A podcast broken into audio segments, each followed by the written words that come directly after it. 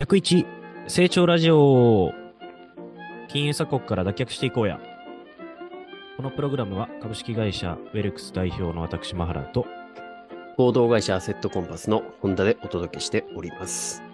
この番組では主にその週で世間を賑わせた金融経済のニュースを持ち寄り、目的なく、ああでもない、こうでもないと投稿していく番組でございます。そして聞いてくださった方が日本と世界の金融を知ることにより、知識と財力を101%に増やしてもらおうと、そんな思いで作ったプログラムでございます。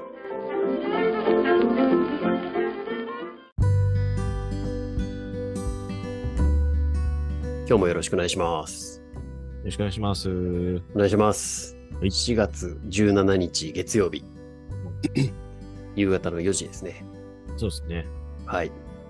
どこにいるんで すかえー、本日もはい勝手に、勝手に青空収録です ね、いいじゃないですか。えーえーまあ、目の前をこうはい人々と、あと車、バイク、うんはいはいワンワンちゃん等々ですね、はい。えー行き交っておる中、勝手に、えーラジオ収録をここで始めてるといいいうじ状ゃないで況すでかすね。はさっきあの、写真送ってもらいましたけ ど、い、この状況を結構シュールねな。はい。場面だと思いますんで、マハルさんのインスタにもシェアされてるのかなと思いますが、いや、後々します。はい。はいあれかと、見た方は思っていただければと思 います。この状況ですと。はい。いや、でもなんか東京いいっすね。なんか久しぶりに、うん、 2、3週間前に久しぶりに有楽町銀座行きましたけど、うん。やっぱいいなって思いますね。えー、っていうのと、本な当おさら。うん外国の人多いなと思いました。いや、でもね、やっぱり、あのー、帰ってきてますよね、このインバウンドです需よ要ねじゃないですけど。うんなんかね、ツイッターかなんかで、確か羽田空港の、あのー、なんですかね、パスポートコントロールじゃないな。はいえっとはいはいその手荷物検査かな、多分。はいはいはいはい。めちゃめちゃその外国人旅行者が待っているみたいな、要はさばききれてへんっていうのが上がうんうんうん上がってて、はいはいはい。ほんまになんか政府の思惑とこう現場のギャップうがーん。多分めちゃめちゃ出てんなっていう感じしましたよね。え、想定よりも人が入ってきてるってことですかじゃあ。そう、なんか多分キャパシティオーバー気味あ、ーおそらくあああ今、今段階で。なるほど。で、多分コロナ前のそのピークの時の方が、まだこう、慣れてるじゃないけど、うーん。感覚的に多分スタッフをまだおったやろうし、うんうんうまあんコロナで多分スタッフ削って、うん。はいはいはい。で対応する人が減ってっていうのもあると思うんですよ、多分ね。だから、ね、政府目標が2030年までに6000万人でしたっけ訪日の外国人。おー。コロナの時が3000万人やったんうんで、その倍うんうんうなん倍なんですけど、目指してるのは。まあ、圧倒的に多分、その、ね、現場の疲弊が聞こえうるんのかな。うんうん。なるほどね。うんまあそこは疲弊するかもしれないですけど、それ以上にね、日本全体でいい循環になればいいですけどね。そうなんですよね。なんかね、あの、本田さん LA 行ったことありますもうないです。 LA のね、空港、はいほんまにひどいんですよ。もうめっちゃ待たされるんですよ、出国。えー、ほまあ入国もなんですけど、う。はいはいはいはい。まあ基本やるアメリカ人、まあこれアメリカ人聞いてないと思うんであれですけど、めっちゃやる気ないんで、パスポートプリーズってやつですか。そうそうそう、NEXT とかっていう、再ああい生う感じの、ほんそう、ほんまに、マジで適当だから、ひどいんですよね。そんな感じ、そんな感じと比べると、日本のパスポートコントロールとか、まあ、言ったら手に持つ、検査とかって、めちゃめちゃちゃんとしてるから、ちゃちゃんんとしてるっていうか、丁寧。か。はいはいはいはい。僕もあちこち海外行ってますけど、やっぱね、日本は丁寧ですよね、そういうのね。なるほうど。んパスポートコントロールって現地の国でやるのかそれとも公用語でやるんですかあれって。パスポートコントロールは英語ですよ、基本。あ、基本英語か。うん。台湾行った時どうだったかなと思ってね。うん、忘れました英語。英語っすか英語、英語。うん。なるほ全ど。然、そう、まあ、言ったらあれ国の職員ですからね。うん。だから、そうかそそうかうそれはそうとね、だから、今週、明日から僕もフィリピン、マニラに行くんですけど、おー。コロナ後、初海外ですかね。何しに行くんですかなんかね、現地の証券会社ほう。の訪問と、あとはゴルフ。へえ。向こうでゴルフ。そうですね。で、まあ見れるんかわからんけど、不動産ちらってみたりとか、現地でまあ情報得られたらな。まあマニラなんで、マニラ僕はいはいはい初初めてなんですよね、行くの。えああ、そうなんですか。うんそう、セブはあるんですけど、うんうんうん。セブとかボホールとかね、あのんうん島、フィリピンって島めっちゃあるうんで、んうんだから、まあ何年ぶりやろ、フィリピン。2010、多分18、17年、ん違うな。18年から19年の年越しを確かしたと思うんですよ、セブで。うん。えで、ボホールっていうその小さな島というか、綺麗、海がめっちゃ綺麗ですけど、で、そこで当時のあの、友達、まあ今でも仲続いてるんですけど、僕日本に帰ってきたばっかり、翌年やったかな。うんで、あの、ルームシェアしてたんですよね、友達たちと。えはいはい3は人い。。三人えで、そのうちの1人がゲイのやつで、ブラジル人の。はいうんでそ、そいつの周りが、まあ基本ゲイの友達が多いんで、ー、ほう。なんか、すごく、いなんていうんですかね、や、優しいというか、ゲイの友達とか、まあ、レズビアンとかもそうなんですけど、結構優しいんですよ。うーん。で、えっと、現地で、それこそ、なんか、彼、彼か彼女か、どっちかよくわからないですけど、うんあうのんその友達と集合して、うで、年越しして、で、ハッピーニューイヤーと同時に、あの、全員すっぽんぽんで、海、海で泳ぐっていう。ああ、あ、泳いでよかった。そうなるほどポンポンで海で泳ぐっていうはいはこい。とをやりましたけど、まあ、ほん、ほん、ほんまあかんはずなんですけどね、多分ね。ニュヌーディストビーチでも何でもないから。ちなみに、うん、はい。どうぞ、ちなみに。なんか、フィリピンとかで捕まったら結構やばそうな気がするんですけど。あ、やばそう、ややばそう、やばばそう。そうですよね。やばそう。うん、確かにやばそう。いやフィリピンね。そう、フィリピン面白くて、なんか、その、と年越ししたと同時に、はい。なんかね、そのボホールのさらに南の島が、うん。えー刑務所がある島かなんかで、ほう。ほそっから脱獄、んなんかな何百人ぐらい脱獄したみたいなニュースがあるんですよ。う。ええすげえ。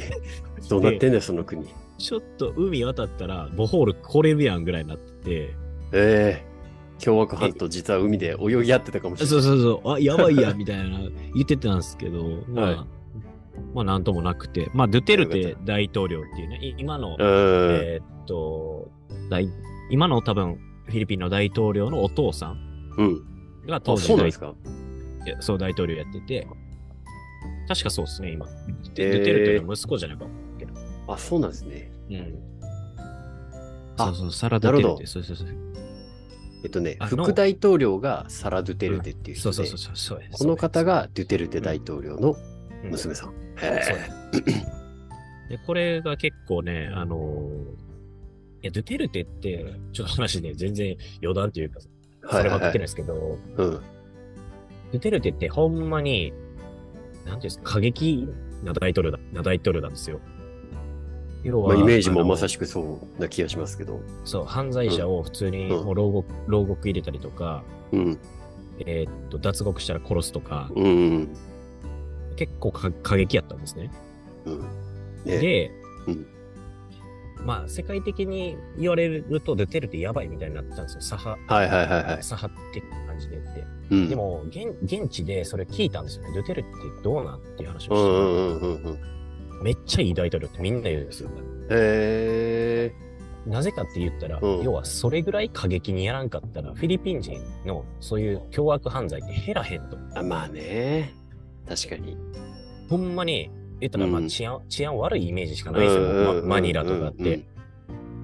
でも、ドゥテルテがなんかその過激に取り締まったおかげで、すごく治安が、まあ、少し改善したっん。ですよてね。言われてて、そうセブとかはね、あのーまあ、留学とか、はいはいまあはい日はい本。で言うと留学とかで結構有名うんだうんし、うん割とそういうリゾート地とか、まあ、南に行くに従って、割とこう、チェリングな、こう、ゆるい感じにはなるんですけど、うん。うん。でもまあ、フィリピン、マニラとかね、他のその都市部エリアとかって言ったらめちゃめちゃ貧困の差もあるし、うん。え言ったら凶悪犯罪なんか山ほどある、まあ、新興国あるあるですよね。山ほどあるんで、だから、まあ、このドゥテルテ大統領の功績っていうのはやっぱり大きいというそうですよね。当時聞いて、で、まあそこからね、今回何年ぶりかに、しかも初マニラなんで僕はわあ、いいじゃないですか。楽しみですウね。ィキペディアにも書いてますけど、うん。確かに言ってましたね。麻薬王とか、うん。そういう人たちはもう、最後の一人が実施するか投獄されるまでやめないと。のぞそうそう。彼らが望むなら、あの世に葬り去っても良いと公言したっていうので、そう本当になんかそんな感じで人権とか無視でやってましたもんね。そうなんですよ。で、それのおかげかわかんないですけど、2020年9月の世論調査では、支持率91%ですね。そうそうそう。そ半う端ねえ。そうそうそう。半端ねえ。すげ え。へえ。あの、僕、車大好きなんで、なんかその、アメリカに対しても結構、あ、そう、なんか過激にやってたみたいですね、アメリカに対しても。あとね、ななんだっけな、スーパーカーを脱税かなんかで持ってきた人たちのスーパーカーを並べて、うんうあの、なんだっけ、重機使ってぐちゃぐちゃにしてる動画とか見ましたよ。そう、うんはいね、みたいな。まあ、それぐらい過激にやってましたよね、本そう、だから腐敗撲滅、ま当。うあ、新ん。興国って基本腐敗してるじゃないですか。そうですね、日本の戦後だってね、そうなってたのも、やっぱリーダーシップ持ってやった人がいたからっていうのはあるじゃないですか。そう、取り締まった。うで、ん。えっと、多分隣の中国の習近平もそれをやり続けてるんですよね。ああ、なるほど。うん。あのーそうとも習言え近るの平かって、うん今まあ独裁体制築いてるけど、うんうんうん、それまでのその根回しというか、はいはいはいまはあ、こ胡錦涛派だと か、まあ、昔のこの長長老たちですよい。ね、んうんうんの息のかかったその高級官僚たちを、はいはい。まあ、排除しまくった上で、うんうんその腐敗をずっと取り締まってきたわけですよ。はいはいはい。で、今の、まあ言ったら習近平派の体制ができましたと。うんうんうん彼らが腐ってたら多分腐ってることにはなるんですけど、はいはいはいはい。まあそれまでに腐ってた、その、えーっと、まあ根の部分を全部根絶やしにし,、したっていうのが多うんう分んうん流れで、あね、あの、多かれ少なかれ大小のこの腐敗というか、こう、政治的なものっていうのはあると思うんですけど、日本の場はい合はあうん。逆に、本来多分腐敗してるはずやんと思うんですうよね、ん。うん日。本も。うん。やけど、その腐敗指数、まあ、国際的な腐敗指数だとか、うん。えー、なんですかね、こう、賄賂、収賄、うんぬんかんぬんっていうのが、うん。ほほまあ、ほとんど報じられへんっていう状うん。は況。いはいはいはい。だから、なんか、あたかもクリーンな政治やってますみたいなうん言われてるけど、いえいえ、蓋開けてみろよって話じゃないですか。ね。そう。だから、まだこうやってドゥテルテとかのように、完全に、なんか根絶やしにするとかつって過激にやってくれる方が、支持はしますよね、多分ね。まあわかりやすいですからね。そうそうそう。それはあたかそうもですなんか腐敗してませんよみたいな感じでやってるから、なんか中途半端やし、こっちもイライラするしっていう。フィリピンでノーパンしゃぶしゃぶ事件やってたら、きっと殺されてますよね。あほんまにそれ。ほねんまに。 本当に。そうだから、いやーまあね、そんなこんなで、うん、じなゃんあか何の話からこうなったか。いや、はいフィリピンに行くっていう話から、そまうすそうそうそう。フィリピン楽しんできてくださいは。まそうあ、あの、ちゃんと無事に帰ってきてくださいねってだけですけど、まあまあ、全然それは。英語、英語わかるんで大丈夫です。大丈夫です かうん土産話をじゃあ、来週の収録の時は楽しみにして。あ、そうですね。来週、はい多分それで話ができるかな。